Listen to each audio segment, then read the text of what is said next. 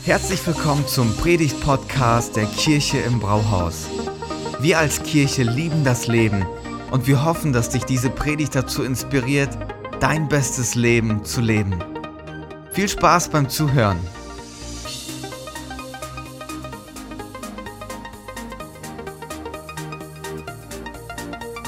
Hey, heute geht es weiter mit Wipe, das gute Leben, auch wenn es dick kommt. Wir sind im dritten Kapitel gelandet und dieses dritte Kapitel ist so genial. Ich sag's euch. Hollywood könnte einen Blockbuster draus machen, Netflix eine Serie, die durch die Decke geht und die Weltliteratur behandelt dieses dritte Kapitel seit über zweieinhalbtausend Jahren als ein tolles Stück der Weltliteratur. Echt genial.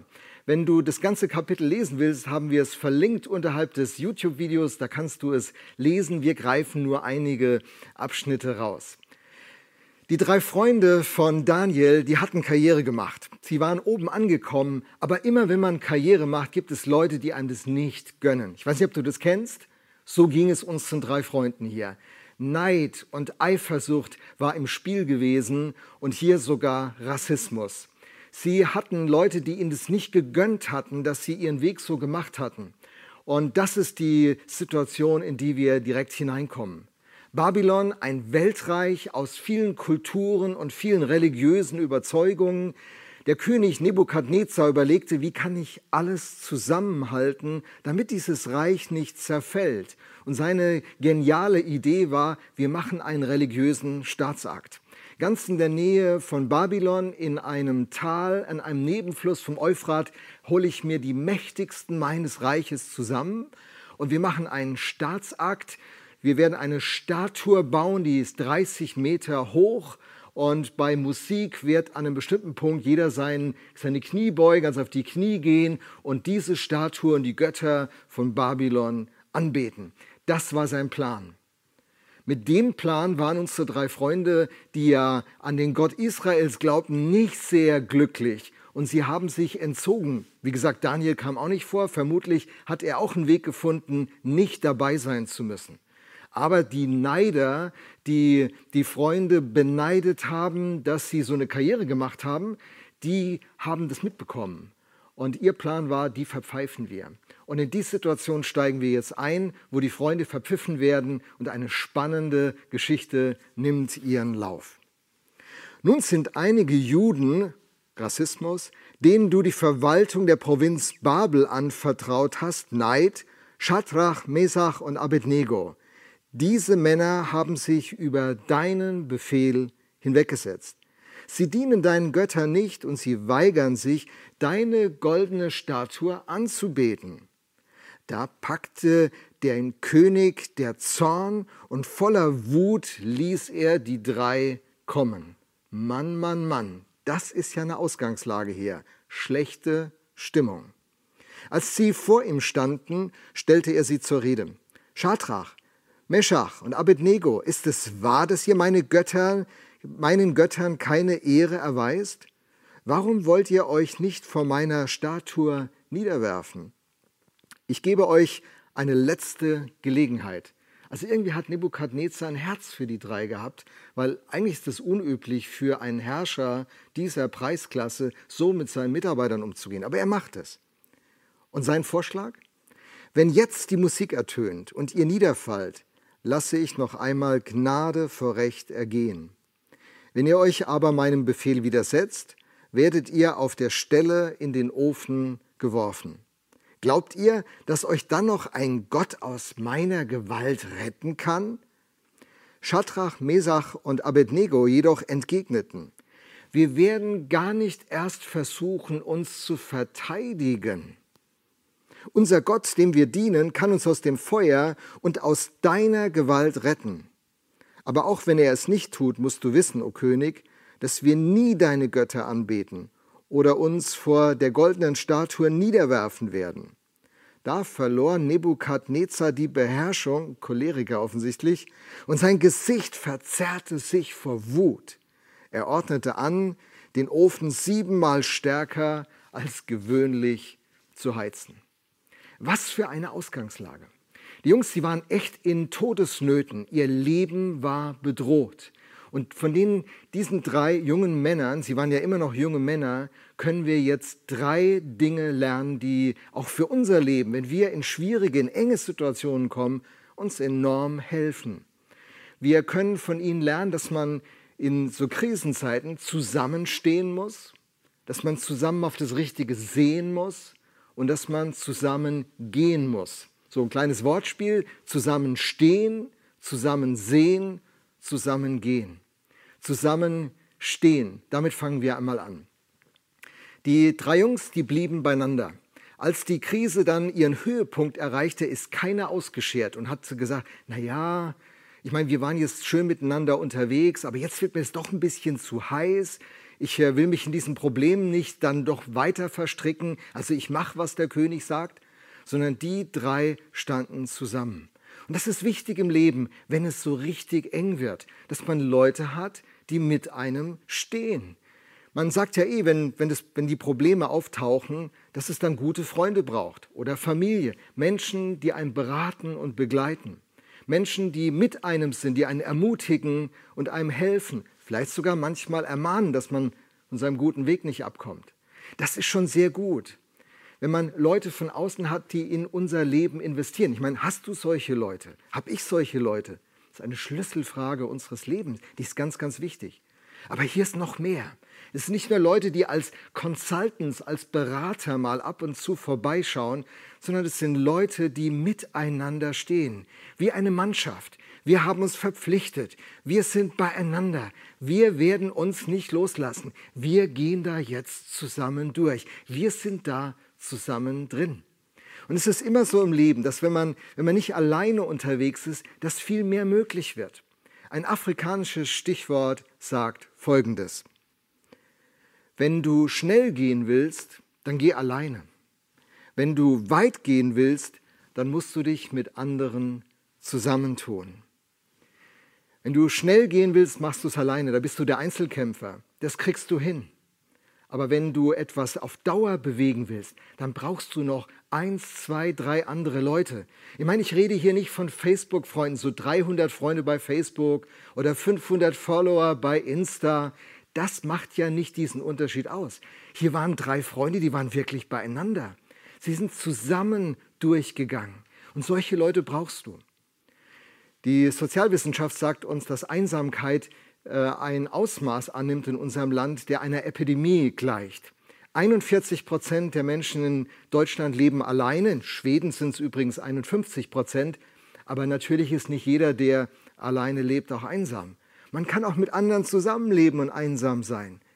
Einsamkeit ist so schlimm, wie wenn man am Tag 15 Zigaretten rauchen würde. Diesen Schaden bewirkt Einsamkeit an unserem Körper. Allein zu sein, einsam zu sein, Alleine diese Herausforderung bewältigen zu müssen, ist eine große, eine zu große Herausforderung. Und Gott hat sich das für unser Leben anders gedacht. Und so erleben das unsere drei Freunde. Sie sind nicht alleine unterwegs. Mit wem bist du unterwegs? Wer sind die Personen, mit denen du am Start bist? Das ist so eine Schlüsselfrage für dein Leben, aber auch für mein Leben. Mit wem bist du am Start?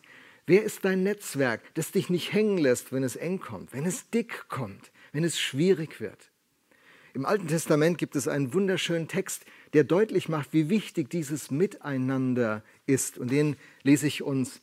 Der steht im Predigerbuch im vierten Kapitel ab Vers 8. Manch einer lebt völlig allein. Niemand ist bei ihm. Auch einen Sohn oder Bruder hat er nicht. Trotzdem arbeitet er ohne Ende und ist nie zufrieden mit seinem Besitz. Ziemlich aktuell dieser Text, oder? Aber für wen mühe ich mich dann ab und gönne mir nichts Gutes mehr? fragt sich dieser Mensch. Das ist doch kein Leben, so vergeudet man nur seine Zeit. Yes, recht hat der Mann. Zwei haben es besser als einer allein, denn zusammen können sie mehr erreichen. Stürzt einer von ihnen, dann hilft der andere ihm wieder auf die Beine. Doch wie schlecht steht es um den, der alleine ist, wenn er hinfällt. Niemand ist da, der ihm wieder aufhilft. Wenn zwei in der Kälte beieinander liegen, wärmt einer den anderen. Doch wie soll einer allein warm werden? Einer kann leicht überwältigt werden, doch zwei sind dem Angriff gewachsen. Man sagt ja auch, ein Seil aus drei Schnüren reißt nicht so schnell. Ein Seil aus drei Schnüren. Die drei Freunde, die miteinander in dieser Situation stehen. Hey, das ist so eine Schlüsselfrage für dein Leben. Bevor wir zum zweiten Punkt gehen, lass uns einen Moment noch hier bleiben.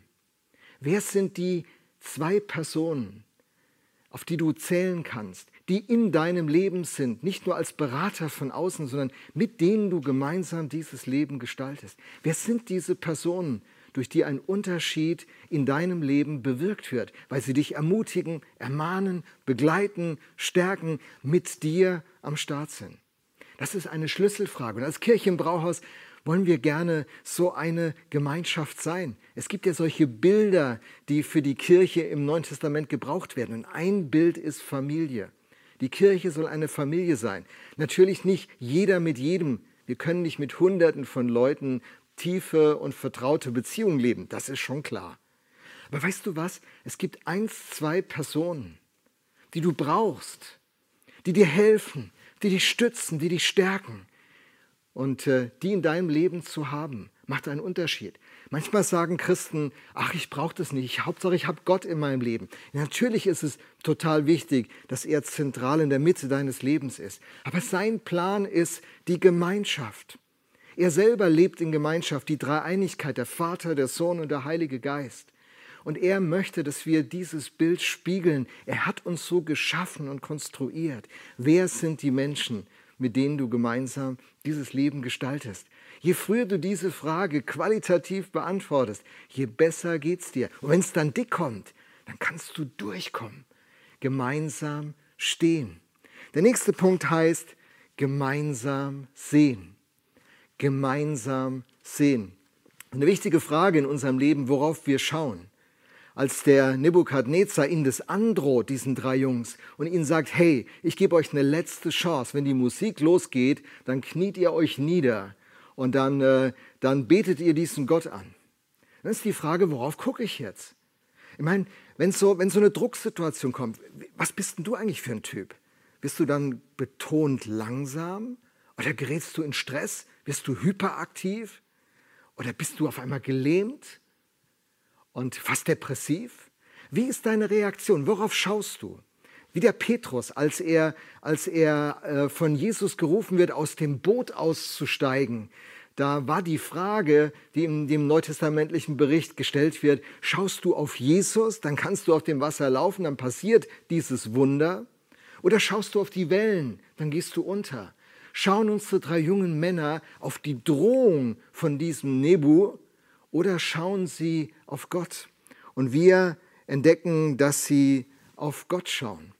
In so einer Situation neigt man dazu, kopflos zu werden, neigt man dazu, den Durchblick zu verlieren. Und es braucht Personen, die einem helfen, diesen Blick auf Gott zu halten. Das ist wirklich ein Schlüssel in all den Herausforderungen unseres Lebens, ob wir eine Krankheitsnachricht bekommen, ob wir eine berufliche Nachricht bekommen, die schwierig ist, die Frage ist, worauf gucke ich? Gucke ich auf die Kündigung? Gucke ich auf das Gemobbtwerden von Kollegen? Gucke ich auf die schlechten Noten, die ich schreibe? Worauf gucke ich? Und die drei, die helfen sich, auf Gott zu schauen. Wie geht das bei ihnen? Vers 13. Da packte der König der, der Zorn und voller Wut ließ er die drei kommen. Als sie vor ihm standen, stellte er sie zur Rede. Ihr müsst euch vorstellen, da stehen diese drei jungen Männer in ihren Zwanzigern vor dem mächtigsten Mann der damaligen Zeit. Und der ist voller Wut, da ist Emotion, da ist richtig Intensität. Und der faltet die zusammen. Die werden so klein mit Hut. Und er sagt, wie könnt ihr nur? Wie wagt ihr nur? Und da könnte man, wenn man darauf guckt, in sich zusammenfallen, in der Tat. Wie wagt ihr es nur? stellt er sie zur Rede. Warum wollt ihr euch nicht vor meiner Statue niederwerfen? Ich gebe euch jetzt die letzte Gelegenheit. Und dann gibt er ihnen all diese, die, diese zweite Chance, die sie eigentlich nicht verdient hätten.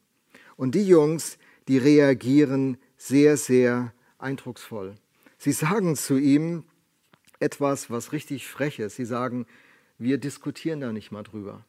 Hier gibt es nichts zum Verhandeln. Ich weiß ja nicht, ob im Kopf von dem einen oder anderen der Gedanke war, Mensch, das ist nur ein Kniefall. Weißt du, wenn mein Herz bei Gott ist, ich meine, weißt du, man muss ja auch irgendwie ein bisschen klug sein. Nachher verliere ich meinen Job noch, nachher verliere ich mein Leben noch. Ist es das wert? Wie helfe ich dann meinem Volk hier in dieser Gefangenschaft, wenn ich, wenn ich jetzt hier auf stur schalte? Man muss ja als Christ auch ein bisschen Kompromisse machen. Ich meine, die Jungs waren ja bekannt. Angeschwärzt wurden sie mit den Worten, die Juden. Ich meine, was hat das zur Sache beigetragen? Deswegen spreche ich von Rassismus. Das wäre doch gar nicht nötig gewesen. Hätte ja auch sagen können, du, die Typen, die du da eingesetzt hast als Statthalter, als wichtige Beamte, die sind nicht gekommen.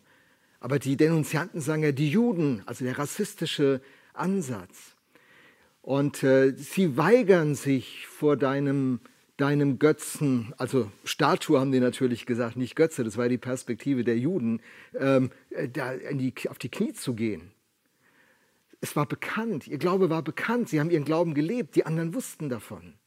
Und auch jetzt hier in der Situation, die jungen Männer schauen Nebu in die Augen und sagen, wir diskutieren nicht einmal mit dir. Wir diskutieren nicht mal mit dir. Wir werden wir werden gar nicht erst versuchen, uns zu verteidigen. So heißt das im Text. Sie behalten den Durchblick, weil sie Gott vor Augen haben. Sie lassen sich nicht einschüchtern. Und dann spielt Nebukadnezar die Gottkarte.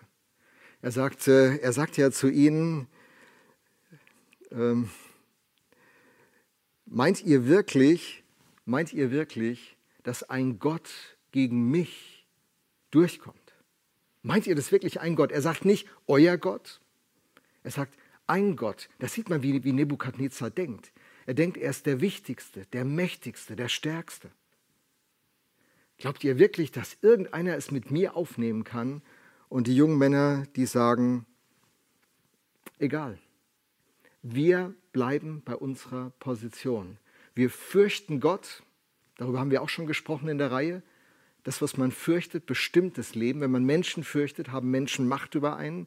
Wenn man Gott fürchtet, hat Gott Macht über einen. Und seine Macht ist immer Liebe und Gnade. Gott hat immer Wege für uns. Gott meint es immer gut mit uns. Und er macht es am Ende immer gut für uns. In Daniel 11, Vers 32, zweiter Teil, werden wir später lesen können, das Volk aber, das seinen Gott kennt, wird sich stark erweisen und entsprechend handeln. Die, die Gott kennen, die wissen, wer er ist, und das ist bei diesen drei jungen Männern der Fall, die werden sich stark erweisen. Da heißt es nicht, die, die ihren Gott kennen, die werden Wunder nur erleben, da wird jedes Problem aus dem Weg geräumt werden, das wird immer gut ausgehen, das heißt da nicht. Es heißt, dass Menschen, die Gott zu ihrem Gott machen, dass sie eine Stärke bekommen, die sie handlungsfähig macht. Und genau das erleben wir hier mit unseren drei jungen Männern. In dieser lebensbedrohlichen Situation bleiben sie handlungsfähig. Es kommt richtig dick in ihrem Leben, aber es haut sie nicht raus. Und äh, ich weiß nicht, ob sie das innerlich gedacht haben oder den, den Mumm hatten, das zu sagen. Eigentlich hätten sie sagen können, hey, Nebu, hör mal zu. Du denkst, du bist der mächtigste Mann auf diesem Planeten? Hey, da gibt es einen Gott, der steht über dir. Und vor dem wirst du einmal Rechenschaft abgeben müssen. Und er ist unser Gott. Mit ihm sind wir unterwegs. Er macht den Unterschied in unserem Leben aus. Er ist der Erste, er ist der Letzte und er ist der Lebendige. Unser Gott, der kann uns aus deiner Hand retten. Und dann kommt es ganz, ganz Besondere. Sie sagen dann weiter, und wenn er uns nicht aus deiner Hand rettet, wenn wir sozusagen umkommen, dann ist eins klar. Wir werden uns nicht beugen vor deinen Götzen und wir werden nicht vor deiner Statue anbeten. Und so stehen sie da mit so einer starken und klaren Position, die daraus erwächst, weil sie wissen, wer Gott ist.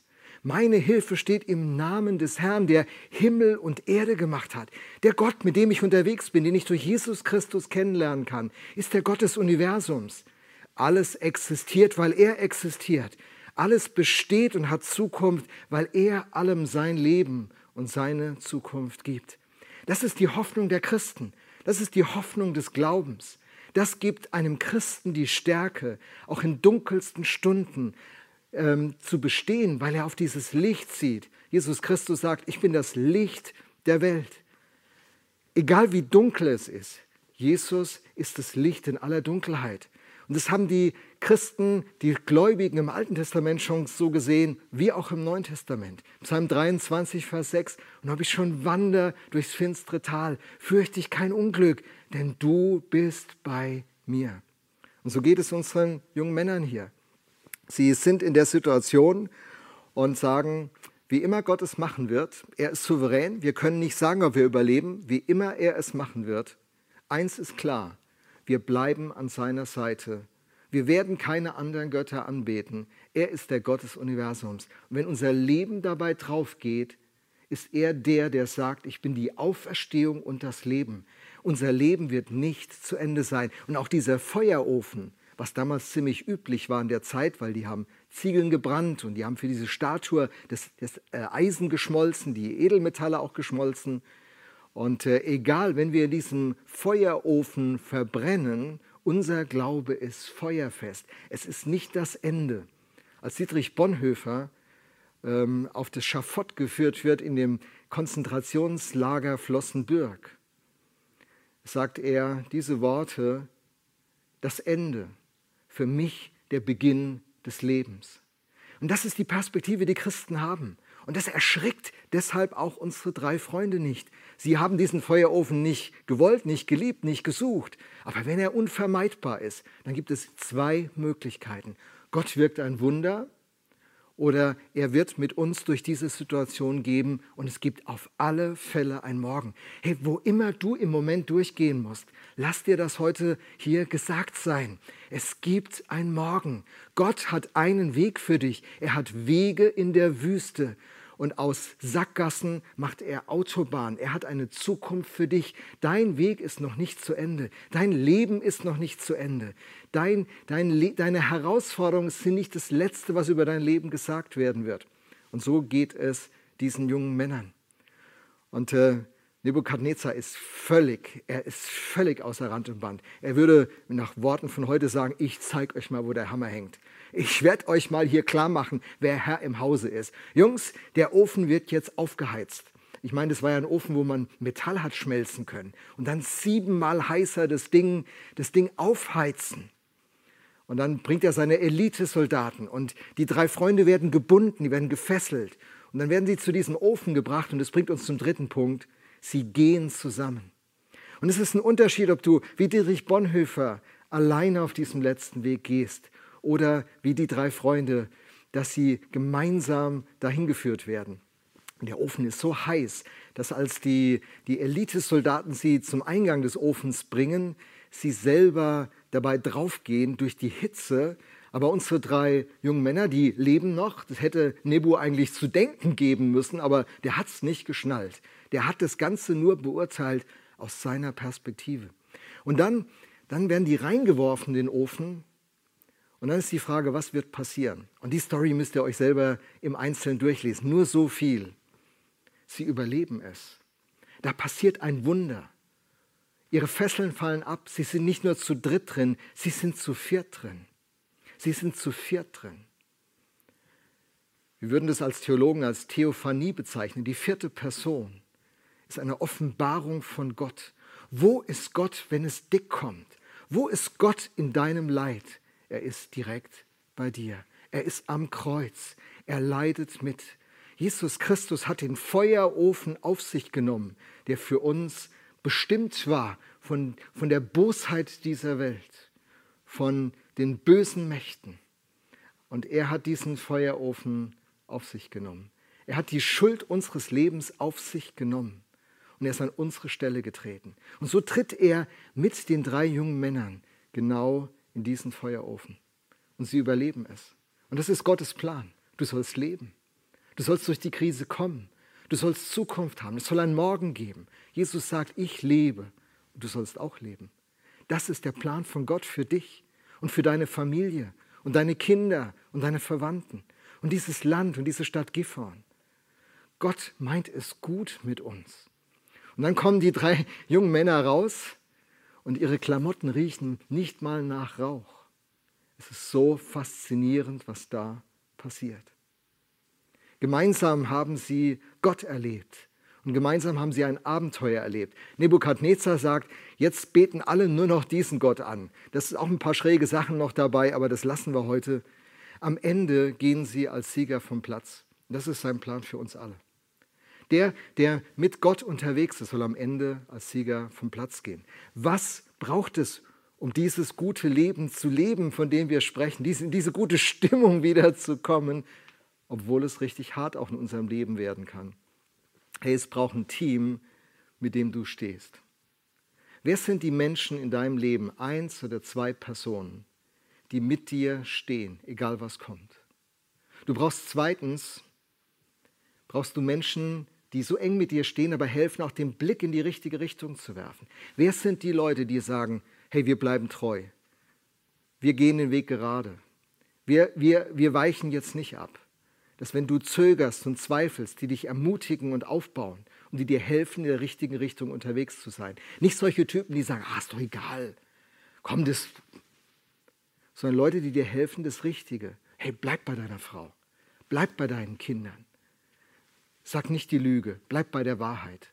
Übernimm Verantwortung. Wer sind die Leute, die so in dein Leben investieren, die dir helfen, aufs Richtige zu schauen, die dir helfen, Gott zu sehen in deinen Umständen? Und wer sind die Leute, die mit dir unterwegs bleiben, auch wenn es richtig derbe wird? Wenn andere sich verabschieden, die mit dir dranbleiben. Ich wünsche dir, dass du so ein Team hast, solche Menschen hast, mit denen du unterwegs sein kannst. Das ist Gottes Idee für dein Leben. Und wenn du solche Leben, solche Leute hast, dann kannst du ein Leben leben, das einen Unterschied macht und das ein gutes Leben wird, auch wenn es immer wieder mal dickkommt. Vielen Dank fürs Zuhören. Wenn du eine Frage hast, kannst du uns gerne eine E-Mail an info at kirche-im-brauhaus.de schreiben. Wir geben unser Bestes, um deine Fragen zu beantworten. Bis zum nächsten Mal beim Predigt-Podcast der Kirche im Brauhaus.